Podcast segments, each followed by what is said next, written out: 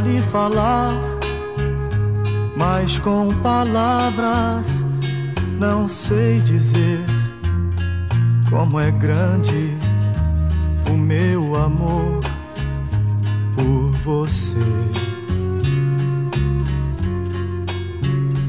E não há nada pra comparar.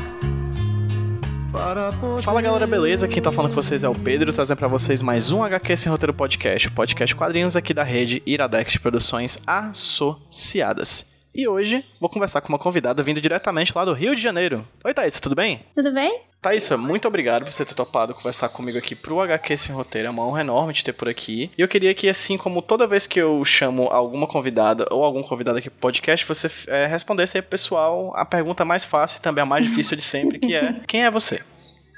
Eu.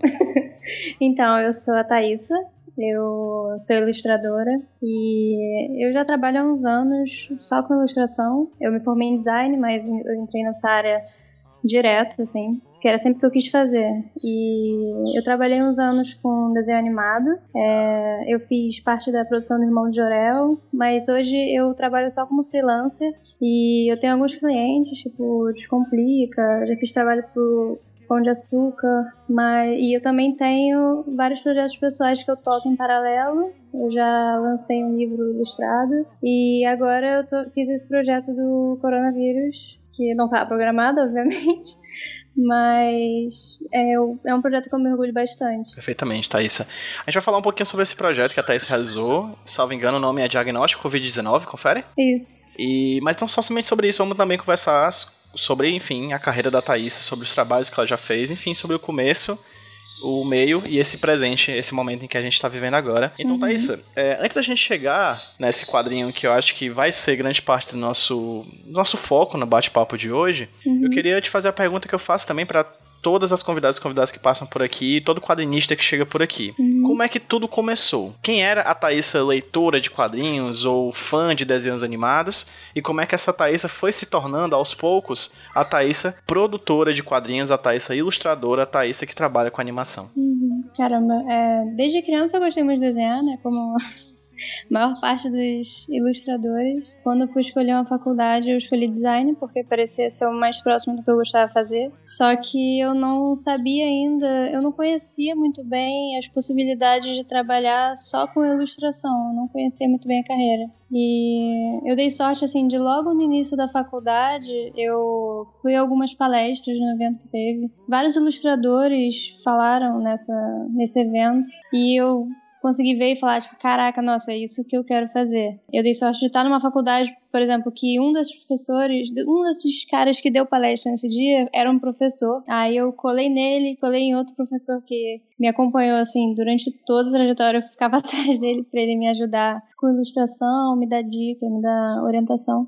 E aí eu comecei a, a estudar isso mais a sério desde a faculdade. Por mais que eu estivesse fazendo design, eu sempre tentava colocar alguma coisa de ilustração no meio, puxar matéria de belas artes e, e começar a me, me especializar. É, eu fazia muito livro ilustrado na faculdade. Eu cheguei até a fazer um quadrinho e eu gostei bastante assim da experiência. Quadrinho é uma, é uma área que eu tô querendo. Eu, eu sempre fiz muito livro ilustrado e ilustração para cenário, vamos dizer porque eu trabalhei muito tempo com animação. Mas quadrinho eu gosto muito. Eu lembro de. Eu estudei francês e eu sempre ia para a biblioteca da, do curso para pegar ali é, quadrinhos franceses que são maravilhosos. Eu ficava lendo eles sem parar. Eu sempre tive muita vontade de começar a fazer mais quadrinhos para mim. E, inclusive, era uma meta que eu tinha há, uns anos já, de voltar a fazer quadrinhos. Porque o último livro que eu lancei é um livro ilustrado, né? Não chega a ser quadrinho. E eu queria voltar a fazer HQ mesmo. Acabou que teve essa oportunidade, né, entre aspas, de explorar essa linguagem agora, mas eu pretendo fazer mais daqui pra frente. Uhum. Como é que foi o teu, teu começo de carreira, assim? O seu principal trabalho, como você mesmo se, se, se coloca, é como ilustradora né? Isso. Mas você também trabalha com animação e tudo mais. É, desenvolve um pouco mais esse, esse período de trabalho até tu chegar hoje em dia, assim, como é que foi uhum. desde essa faculdade, qual foi a faculdade que você fez, onde você fez, uhum. e como é que foi essa faculdade até hoje em dia? Então, eu fiz design na FRJ, aqui no Rio de Janeiro. E eu, durante a faculdade, não tinha muita opção de estágio em ilustração. Então, eu estagiei em um estúdio de design, mas também foi o meu único estágio mesmo. Fiz outras coisas dentro da faculdade, por iniciação científica, que era até mais voltado para ilustração, só que mesmo assim, pegar um pouco de vídeo. Só que quando eu saí da faculdade, o, esse livro ilustrado que eu fiz, ele foi meu projeto final. Eu queria, depois que saísse, focar só na carreira de ilustradora. Eu fiquei trabalhando como freelancer por um tempo. Eu fazia alguns projetos, assim, de commission, as pessoas encomendavam retrato comigo, encomendavam... faziam pequenos projetos comigo. Logo depois que eu saí da faculdade, e eu também fazia muita, participava de muito evento, feira, vendendo meus projetos. Então acabou que eu fiz muito cliente assim. E só que quando deu um ano depois de eu ter me formado, me formei em 2016. Em 2017 eu entrei no Cop Studio, que é um estúdio de animação. E lá eu fiquei até janeiro desse ano, focada só em fazer cenário, prop, lettering. Eu aprendi bastante lá mas agora eu tô trabalhando como, como freelancer, que é a meta que eu queria era voltar a trabalhar nas minhas coisas. Tem sido ótimo, assim, porque tá sendo legal fazer uma comparação com o meu início de carreira, assim, porque eu tava ainda experimentando muita coisa, pegava vários tipos de, de projetos diferentes, assim, clientes me pediam coisas completamente diferentes umas das outras. E agora eu já sei mais ou menos qual é a área que eu quero, o que eu gosto de fazer. Uma coisa que me ajudou muito nessa trajetória foi sempre manter projetos pessoais em paralelo. Eu acho que isso fez toda a diferença, assim. Eu vejo que vários projetos que eu peguei como freelancer vieram de projetos pessoais que eu fiz e que os, os clientes olharam e falaram, não, a gente quer uma coisa assim quer fazer uma coisa nessa linha pra gente aqui. É, o trabalho que eu fiz pro, pro Bondinho, Bom de Açúcar, foi assim, eles viram meu Instagram e curtiram um, estilo específico que eu fazia, faço, né? E aí eles falaram, não, a gente quer um trabalho nessa, nessa pegada, assim. Foi muito legal manter sempre projetos pessoais em paralelo aos meus projetos de clientes. E agora que eu voltei a ser freelancer, tô gostando bastante, porque eu tô tendo muito tempo de, de fazer meus projetos pessoais e ter meus freelas também, porque quando eu tava trabalhando em estúdio, era trabalho de estúdio, tinha os freelas e acabava sobrando muito tempo para os meus projetos. E eu acho que é muito, muito, muito, muito importante ter essa produção pessoal, sabe? Entendo. É, só para constar, esse diagnóstico Covid não é o primeiro quadrinho que você faz, ou é? Cara, eu fiz um no, na faculdade, mas que eu lembro, nada. Eu não publiquei na, nenhum quadrinho ainda. Assim, uhum. profissionalmente. Sim. Então essa foi de fato a primeira experiência com mais seriedade que você se uhum, dedicou eu a esse tipo de feito, é, eu já tinha feito, mas nada não publiquei, não. Uhum. Não fiz nada, só livro ilustrado mesmo. Perfeito. Esse livro ilustrado que você falou foi teu TCC, é isso? Tô isso. É, foi, sobre o que e? Aí eu... Então, é uma história é uma narrativa visual, né, que fala sobre autoconhecimento. Ele se passa no Carnaval do Rio de Janeiro. Contar um pouquinho do enredo que é difícil explicar, porque é só imagem, né? Mas ele é, é uma menina que ela assiste, vê o carnaval pela janela e ela quer muito fazer parte daquilo, mas ela tá deslocada daquela realidade. Ela não vê como se encaixar ali. E aí ela acaba, mesmo assim, fugindo indo atrás para conhecer melhor. E aí ela acaba se é, descobrindo coisas novas e aquilo vai fazendo parte dela.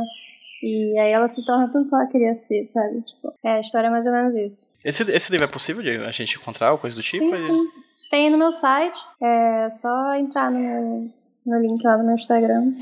Tem no, na bio. Posso te passar depois. Por favor, vai estar linkado no post aqui do uhum. podcast, gente. É, beleza. Vamos falar sobre o, sobre o quadrinho. É um quadrinho que ele vem de uma, de uma história muito triste, né? Que tem a ver com a, sua, com a sua vida pessoal. Então, vou pedir para que você própria por favor, conte sobre o que se trata o quadrinho e, se possível, é, sobre o porquê de você fazer um quadrinho sobre isso.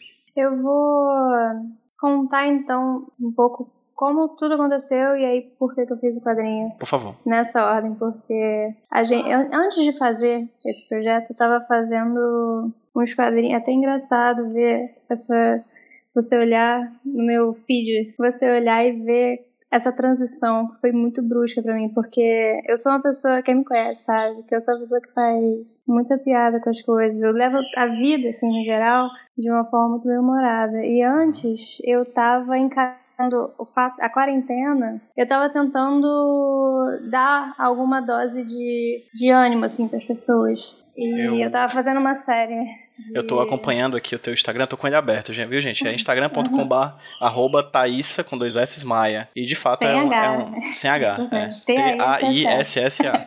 É, e é, e é, é, um, é um impacto. Você tá vendo aqui a, a timeline subindo, subindo, subindo de uma para outra, ela muda, né? Sim. E eu tava fazendo uma série sobre a quarentena, assim, tentando levar no, no bom humor esse cotidiano novo. E aí a gente foi surpreendido por essa, por essa situação de ser contaminado pelo coronavírus e foi feito tudo para gente não ser contaminado mesmo sem ter sido contaminado. Então, o último desenho que eu fiz foi no, um dia antes da minha avó falecer, porque ele era tipo na véspera dela falecer foi meu aniversário. E aí eu fiz um post de aniversário falando que, cara, eu parei com isso porque eu não tô em condição nenhuma porque meus avós estão internados e eu não, não sei o que vou fazer. Basicamente, uma, um desfecho para aquela situação e no dia seguinte aconteceu tudo e aí foi uma situação bem bem difícil, sim, porque eu moro, eu moro sozinha, só que eu sou vizinha de porta dos meus avós. Então eles são as pessoas mais próximas de mim no mundo. Eu, por exemplo, eu que identifiquei muitos dos sinais de que eles estavam com corona. Eu que levei eles no hospital. É, eu que deixei os dois internados no hospital e voltei para casa sozinha. Então, é um baque, assim, porque de uma hora para outra isso aconteceu, sabe? A gente. Os sinais foram muito difíceis de, de decifrar, de ter certeza que era. E eles são muito idosos, então a gente estava com medo de levar para o hospital. Uhum e não ser. Então a gente sempre foi muito cauteloso, mas eu fico feliz de a gente ter feito as coisas na hora certa. Só que assim, é um baque bizarro. Então, depois que tudo aconteceu, eu fiquei umas semanas assim. Porque a minha avó faleceu, mas meu avô continuou internado. Então, uhum. eu parei, eu não, não desenhei mais nada, eu não fiz mais nada, assim, no geral. Quando meu avô voltou para casa, é, parece que tudo melhorou, assim, porque a gente estava muito na expectativa de dele sair de lá logo, dele sair de lá bem. Quando ele saiu, a gente ficou tão feliz que ele que ele estava de volta, que aí a gente conseguiu a gente assim, estava muito devastado, assim, pela situação da minha avó. Só que ao mesmo tempo ter ele de volta era muito bom, sabe? Pensar que ele venceu isso. Nesse momento eu pensei, cara, eu eu agora acho que eu tenho mais forças para fazer uma homenagem para minha avó. Eu queria primeiro eu nem ia postar nem nada, eu queria fazer um desenho para ela, fazer alguma coisa é, pessoal. E aí eu fui escrevendo sobre ela e aquilo foi crescendo, crescendo. E ao mesmo tempo eu percebi que, cara, eu não posso deixar de falar da maneira que ela foi tirada da gente, sabe? Porque além de ter sido muito brutal, uma das coisas que eu vejo hoje é que é, essa doença pode ter tirado ela da gente, mas ela não. A gente não perde ela, sabe? Ela continua de muitas outras formas. Então, eu sentia que eu precisava passar essa mensagem e até porque tem muita gente na mesma situação que a gente viveu. Eu achei que pudesse ser uma, uma forma de dar esperança para as pessoas, de dar um consolo para as pessoas que estão na mesma situação. É difícil ver um olhar de dentro de quem viveu o coronavírus, até porque a gente está vivendo ainda, né? Uhum. E, cara, não foi fácil contar essa história, assim, um mês depois de ter acontecido tudo. É, foi a primeira coisa que eu fiz assim que eu voltei a ter força de desenhar. Foi muito difícil fazer, só que. E eu fiquei com muito medo de postar, porque eu cheguei a fazer tudo, olhar e ficar tipo, cara, será que. Será que eu posso fazer isso comigo, sabe? Uhum. Me abrir tanto. é um trabalho muito pessoal, muito, muito. Eu chorava fazendo cada desenho, assim, de soluçar. E mas o retorno das pessoas foi me dando força, sabe? De ver na prática que, cara, eu tava ajudando as pessoas, sabe? Tinha gente falando, meus pais estão internados agora com corona e sua série tá me dando ânimo para continuar, tá me dando esperança.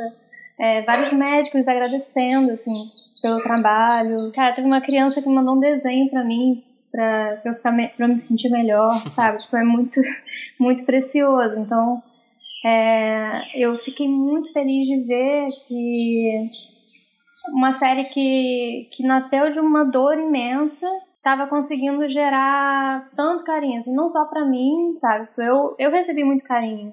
Só que eu imagino que as pessoas. Eu vi muita gente chegava e falava pra mim: Nossa, Thaís, eu fico tão feliz de ver uma série como a sua, porque eu perdi familiares meus nisso, eu não queria que eles fossem mais um número, sabe? Uhum. Então é muito importante isso que você está fazendo, e então é, ter esse tipo de, de relato chegando em mim é muito gratificante, sabe?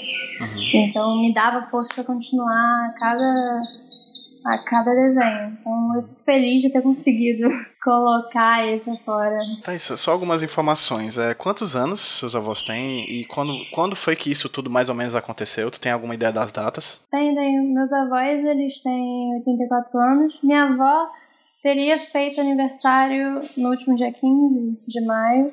Uhum. Mas ela já tinha falecido. Ela faleceu no dia 7 de abril. É, eles foram internados no dia 3. 3 de abril? 3 de abril. Então, nossa, foi muito rápido mesmo, né? Cara, no dia que a gente levou ela pro hospital, ela não. Não era pra ela ir pro hospital. Uhum. Porque assim, é, o meu avô ele tava esquisito e a minha avó ela não tava. Eu perguntava sempre pra eles, cara, vocês estão respirando bem? Vocês... Eu sempre perguntava, vocês estão sentindo alguma coisa? Vocês estão respirando bem? Vocês estão... O que vocês estão sentindo? E eles sempre falavam, não, não tô sentindo nada, tô bem. O meu avô que tava resfriado e ele teve febre uns dias, só que aí ele melhorou. Isso foi por volta na semana anterior, assim, eu levar. Ele teve febre uns três, quatro dias, só que aí ele melhorou, parece que tá melhorando. E a minha avó nunca teve nada. Só assim, por volta do dia primeiro, ela começou a ficar muito cansada, assim, no geral. Ela dormia muito. Minha avó não era de dormir muito, ela era bem ativa. Mas ela estava se recuperando de um pós-operatório de uma cirurgia no coração, então a gente ficava tentando entender mais ou menos é, o que estava acontecendo com o quadro dela. Ela tinha acompanhamento de enfermeiros, porque ela tinha que ter um cuidado específico lá. Com essa, esse pós-operatório, né? Então a gente estava sempre de olho, só que era um sintoma assim muito. É, como é que eu vou dizer? Não dava pra definir certo, ah, isso aqui. Até porque os sintomas do corona não são muito específicos, pode ser um monte de coisa. Na véspera, no dia 2, eu percebi que meu avô não estava andando muito bem, ele estava se cansando muito.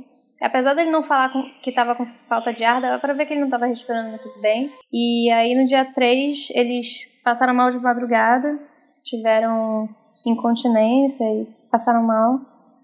E eu achei aquilo esquisito e falei: não, vamos chamar os médicos aqui em casa, porque dava para chamar o SOS, a ambulância vinha, examinava eles, se tivesse alguma coisa, levava para o hospital.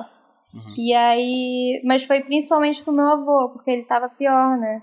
A minha avó, ela tava passando mal, mas enfim, não era. Não, não teve febre, não teve nada disso. E só que aí quando a gente, os médicos chegaram, a gente falou, não, examina ela também, que ela tava meio esquisita. E aí quando tiraram a oxigenação dela, tava com 80 e pouco, assim, tava bem baixo. E aí falou, não, tem que levar ela agora pro CTI. E o meu avô acabou que ele tava melhor que ela, o quadro dele tava melhor. Só que falaram, não, leva ele de qualquer jeito pra garantir, né? Porque a oxigenação dele também não tava muito, muito boa, não. Tava 90 e pouco, não tava no, na faixa segura, né? Aí falou, não, leva ele. Eu tive que levar eles porque a ambulância levava para um hospital que eles não queriam. Aí eu levei e a minha avó foi direto pro CTI. Meu avô ainda passou por uma triagem, só que acabou que ele foi internado também, por precaução. Porque os dois eram faixa de risco, né? Uhum. Eram, são faixa de risco. E eles dois são cardíacos. Meu avô teve pneumonia no passado, então assim, acabaram internando ele também. E ele tem se recuperado super bem, assim, é, é muito bom de ver como ele tem, tem vencido isso, sabe? Se recuperou melhor do que das últimas vezes que ele ficou internado. Uhum. Eu acho que o pior da situação toda é o psicológico mesmo, né? Claro. Eu, eu tô vendo aqui a série interessante porque você vai narrando isso tudo, eu vou vendo aqui nos quadrinhos uhum. como você pôs isso em imagem, né? É interessantíssimo, eu recomendo caso vocês que vocês vem, vão depois no, no, Instagram e sigam a Thaís, claro, no Instagram, para poder ver cada uma das imagens que ela fez, assim, de trás uhum. para frente, né? Porque o Instagram tem essa que cada imagem que você coloca vai é. deixando a outra mais para trás, né? Uhum. Mas de toda forma dá pra ver direitinho aqui uma sequência muito lógica e interessante do, de como você de, decidiu narrar, né? Porque você, você disse que de, decidiu narrar isso depois de um mês do, do, do acontecido, é. né? Uhum. Então, eu fiz. Eu, cara, eu tive que fazer todo o roteiro antes. Eu fiz o sketch de todos os desenhos antes, porque eu não sabia se eu ia ter força para terminar. Entendi. então, eu fiz todos os sketches. Eu cheguei até a acrescentar alguns no meio do caminho. Cara, eu tenho uns quadros que eu olho, assim, é muito a visão que eu tenho de cada um desses momentos, sabe? Então bate muito forte em mim. É como se você desenhasse e... a tua memória, não é isso? Pois é, exatamente. É muito, muito forte para mim, assim, ver. Uhum. Eu me emociono vendo. Por mais que eu tenha feito, tenha visto várias, várias vezes, eu me emociono ainda vendo. E no Instagram, então, eu acho que é o melhor lugar para você ler esse quadrinho, porque lá eu pude botar o desenho e pude botar algumas coisas acrescentar uns extras uhum. em cada desenho, tipo, se você Isso. passar pro lado. Em alguns tem mensagens que eu troquei com a minha mãe no dia que as coisas aconteceram, mensagem que eu recebi dos meus amigos, é, quando eu fui dar notícia para eles, fotos dos meus avós, tem muita coisa legal, assim. É uma experiência eu... expandida muito interessante, né? Você, Sim, eu... você tem um desenho numa imagem, você passa pro lado e tem um áudio, né, que tu mandou, então...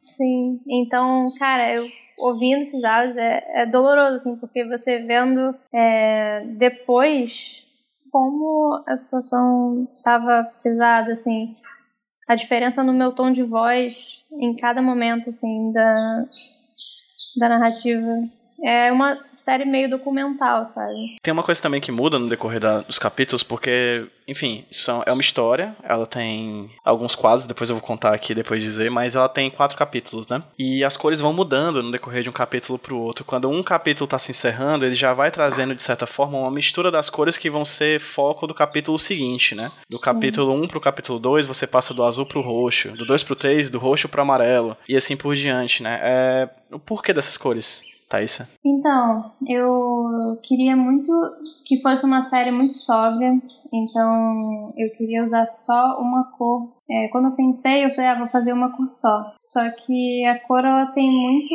isso de o, ambientação, o humor da, da narrativa, né?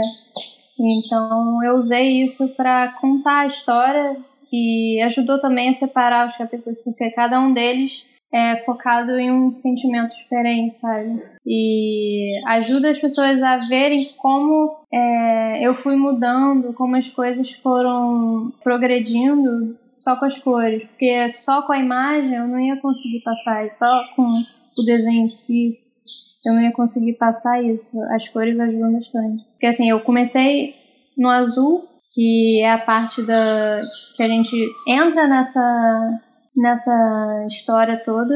Depois passa pro roxo, que é, que é um momento muito catártico, assim, pesado e, cheio de incerteza também, que a gente não ainda estava um pouco surpreendido por a situação toda. Passa pro rosa, que é, que é uma parte mais emoção mais interna, alguma coisa.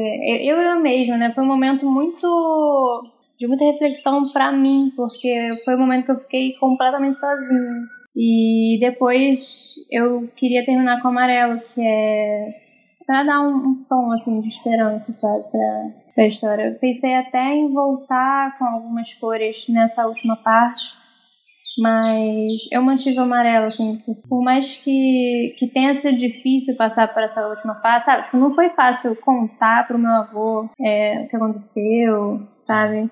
Ter que conviver com a falta. Só que sempre que eu me deparo com, com essas coisas que podem ser potencialmente ruins, eu tento pensar que, como eu falei, né? Tipo, tem.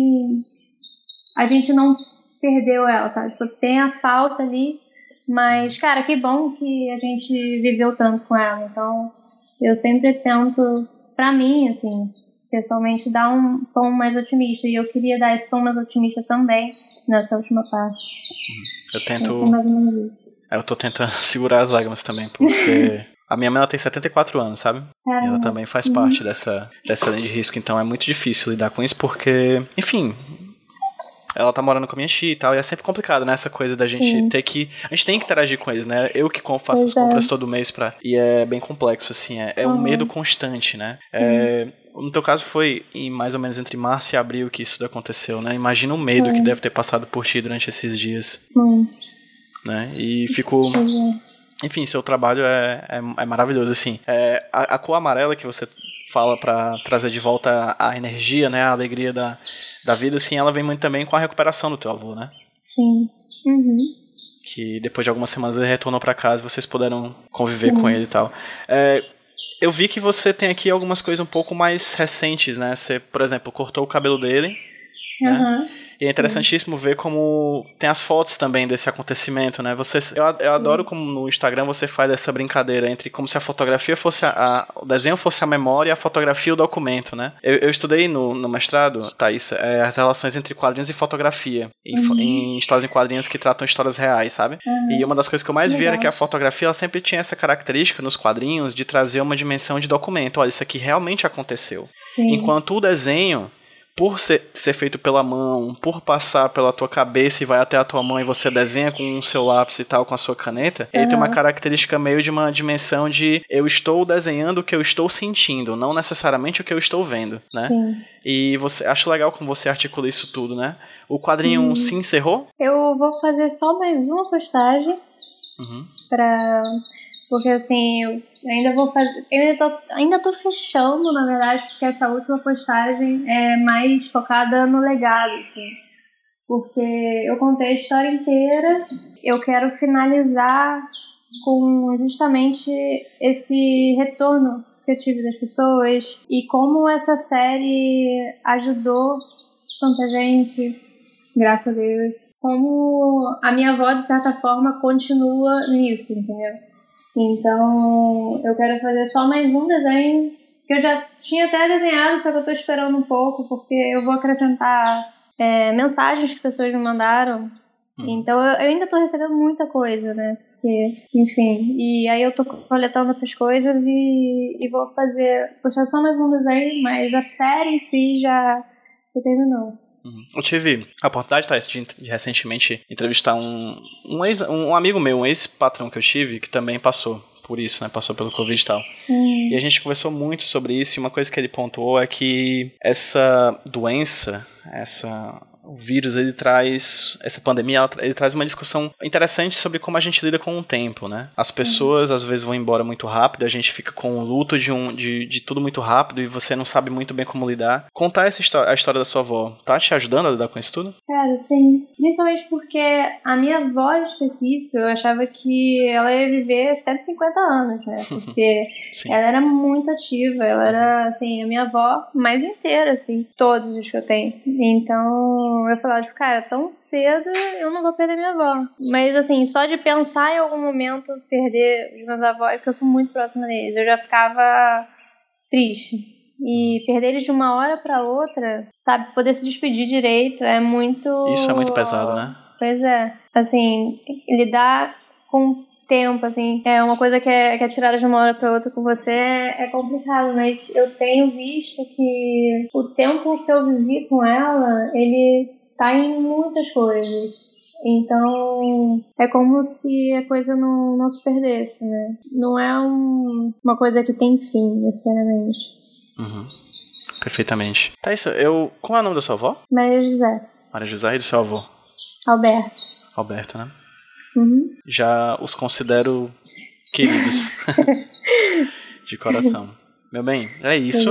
Pra finalizar, onde as pessoas conseguem te acompanhar o teu trabalho, Thaís? Onde as pessoas conseguem ver esse trabalho que você realizou de quadrinhos, o diagnóstico Covid-19? Pode ver no meu Instagram, é Thaisa Maia, T-A-I-S-S-A-M-A-I-A.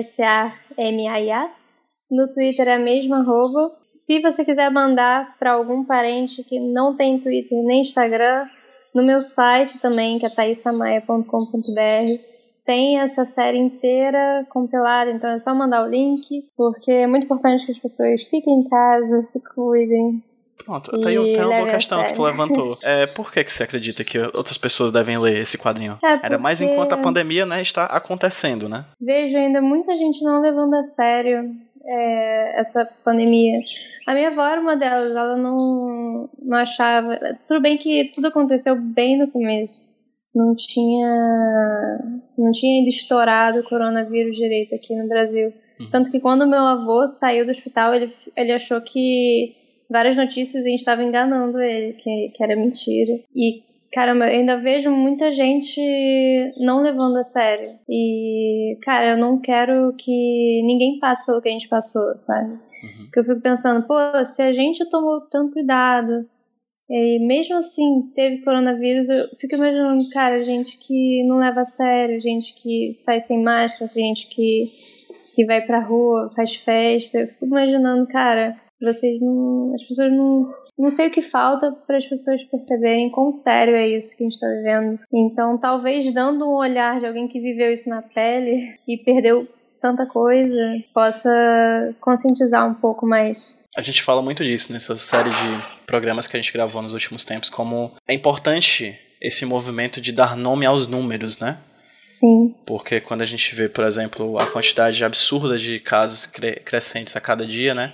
A gente, cada número, como uma vez a, a Mayara Araújo, que foi uma convidada da- do, nosso, do nosso programa, falou, é, cada número é o amor da vida de alguém, né? sim. E a gente esquece disso quando vê os números e é importante que a gente veja os rostos e as histórias por trás deles, né? Pois é. Seu trabalho é incrível, Thaís, de verdade. Mexeu Muito muito, comigo, tenho certeza que mexeu com muita gente e espero que cada vez mais pessoas vejam, porque, enfim, assim como pra você, pra gente também, a sua avó vai ver por muito e muito tempo. Ai, meu coração. Muito Querida, obrigada. muito obrigado por tudo, tá bom? E até a Eu que próxima. agradeço. Até mais. Des yeux qui font baisser les miens, un rire qui se perd sur sa bouche. Voilà le portrait sans retouche de l'homme auquel j'appartiens. Quand il me prend dans ses bras, qu'il me parle tout bas, je vois la vie en rose.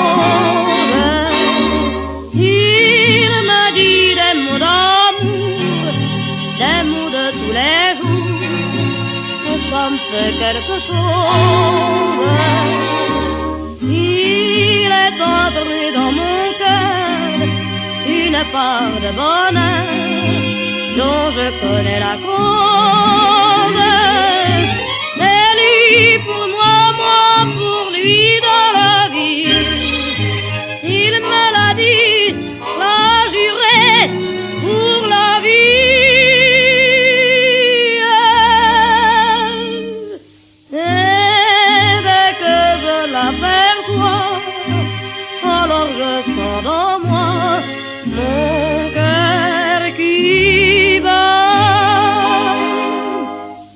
Des nuits d'amour à plus finir, un grand bonheur qui prend sa place. Des ennuis, des chagrins s'effacent, heureux, heureux, en mourir. Quand il me prend dans ses bras, qu'il me parle tout bas, je vois la vie en rose. Il me dit des mots de tous les jours, et ça me fait quelque chose. Il est entré dans mon cœur une part de bonheur dont je connais la cause. C'est toi pour moi, moi pour toi dans la vie. Tu me l'as dit,